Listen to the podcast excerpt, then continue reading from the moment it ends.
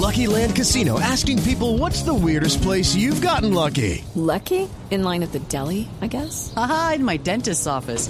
More than once, actually. Do I have to say? Yes, you do. In the car before my kids' PTA meeting. Really? Yes. Excuse me, what's the weirdest place you've gotten lucky? I never win and tell. Well, there you have it. You can get lucky anywhere playing at LuckyLandSlots.com. Play for free right now. Are you feeling lucky? No purchase necessary. Void where prohibited by law. 18 plus. Terms and conditions apply. See website for details.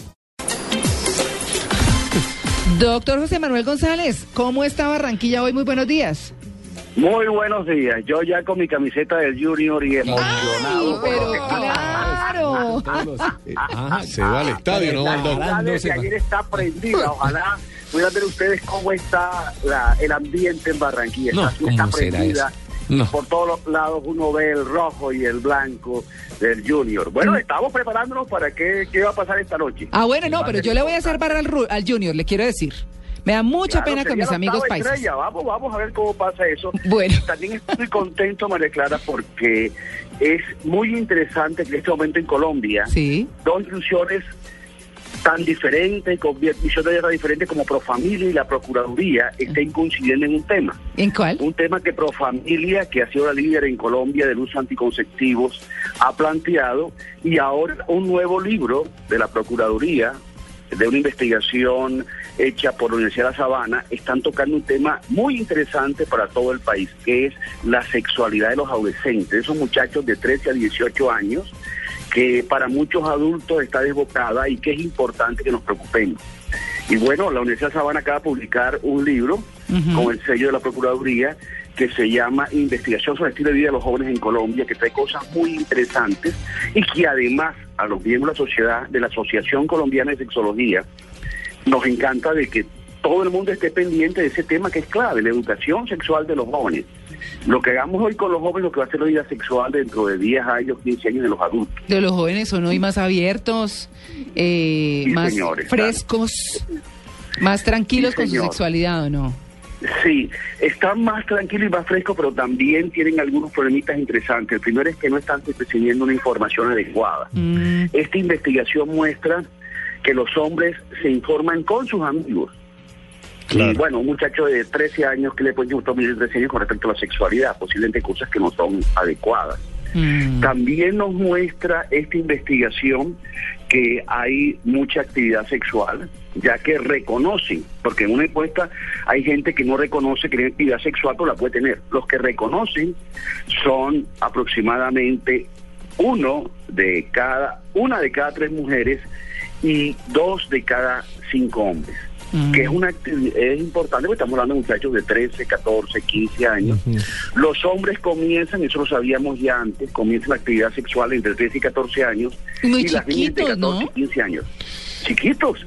Un muchachito de 13 años, imagínate si por casualidad, no, por casualidad no, porque generalmente esa edad no se pone en condón, si embaraza a su compañerita Mm. de 11 o de también 13 años como él, eso es un lío para la familia, para los muchachos, Exacto. Para la niña, la niña le cambia la vida, una niña embarazada a los 13, 14 años, la vida le cambia drásticamente. Mm.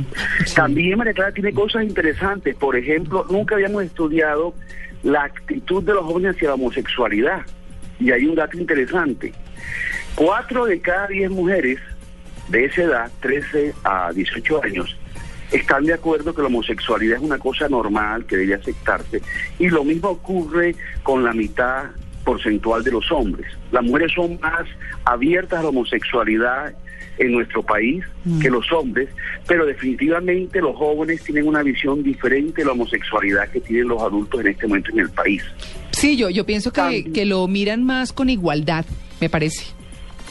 Sí, ellos están viendo la homosexualidad como un evento natural Sí. en la vida diaria y no tienen la mayoría los prejuicios, la actitud de rechazo a veces eh, muy desagradable y muy abiertamente uh, violenta, agresiva con los homosexuales. Claro. También otra cosa que estudié esta investigación que no habíamos estudiado antes en Colombia, había visto estos estudios, pero no se había estudiado, es qué tanto los padres están acompañando a los adolescentes en su proceso de entrar en la vida del mundo, en salir a la calle, etcétera, etcétera. Y lo que se muestra es de que solamente la mitad de los padres aproximadamente se preocupa por saber su hijo con quién anda, a qué horas llega, se preocupa más por las hijas que por los hijos. Pero sí parece que nos está señalando a los adultos en Colombia que debemos poner un punto de más de atención, más supervisión, más seguimiento. Sí. A qué están haciendo nuestros hijos para que no se les enrede la vida, para que no se metan en problemas. Doctor, usted, usted sabe que está, está contando, doctor, un tema del estudio que, que pasa en, en todos lados, en todas las generaciones, ¿no? La pregunta es cómo el padre puede ayudar a su hijo y cómo su hijo, su primera información, la busca en, en el amigo. ¿No sería conveniente que, que esté en la grilla de, de todas las instituciones, en todas las, en todas las escuelas, una materia sobre educación sexual? Claro que sí. Y una de las cosas que toca esto, que Profamilia ha venido diciendo desde hace rato y que lo dice la Procuraduría, es que tenemos que tener programas, mejores programas de educación sexual en los colegios.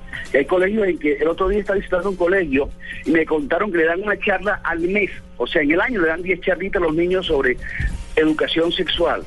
Eso, eso no es lo que debe estar en la intensidad que tiene la grilla, ese tipo de información. Entonces, un llamado importante es los colegios y los padres, porque nos estudiar un poquito más qué tenemos que hacer para ganarnos la confianza de los muchachos y las muchachas, que podamos tener una conversación sobre sexo, porque Yo si ya no sé. creamos confianza, Yo tengo no claro qué hay que hacer. sobre sexo ni orientación. Yo tengo claro que hay que hacer. ¿Así. Sí, Tito? sí, sí, Me que los miedo. profesores no den clases de sexualidad a los niños. Que los niños hoy le den clases de sexualidad a los maestros. Sí. que Sí, son los que, que estén chapados a la antigua, que, se, Sí. que les da miedo hablar del tema, que, ¿cierto? Sí. que esconden O todo, se mueren que le de la ponen risa, misterio. o se ponen Sí, incómodos. que no se ponga chistoso el tema, realmente que haya un curso también para los padres que dicen los padres, ay, ¿cómo le digo a mi hijo qué tal? No, Que haya seriedad, seriedad en el tema también. Pregúntele a su hijo qué es lo que hay que hacer, él es el que sabe.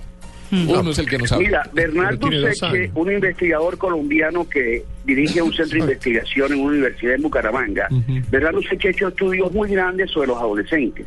Y unas cosas que él señala y que hemos tomado desde la Asociación Colombiana de Sexología es la importancia de hacer cursos para los maestros. Claro. Los maestros que enseñan matemáticas tienen que saber cómo enseñar matemáticas.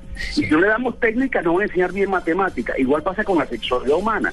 Un maestro que no esté preparado para ganarse la confianza de un alumno, para meterse en ese tema tan amplio que es la sexualidad, indudablemente que lo que hace es que evita el tema. Y entonces se concentran solamente en hablar de la biología, Claro. del pene, la vagina, la anatomía, la, y más Ay, nada. sí. Y se reducen embarazos, se reducen enfermedades, se reducen abortos Y también. los jóvenes lo que quieren Exacto. saber no es eso, lo que quieren saber es cómo es el noviazgo, qué pasa con los besos, La emocionalidad. La emocionalidad. La. Es. Exactamente. Ajá. Pero los maestros no están preparados y hay que hacer un llamado a que las instituciones comiencen a preocuparse, y eso la Asociación Colombiana de Sexología ha insistido mucho, preocuparse porque los colegios lleven a sus maestros a una capacitación en esa área importante.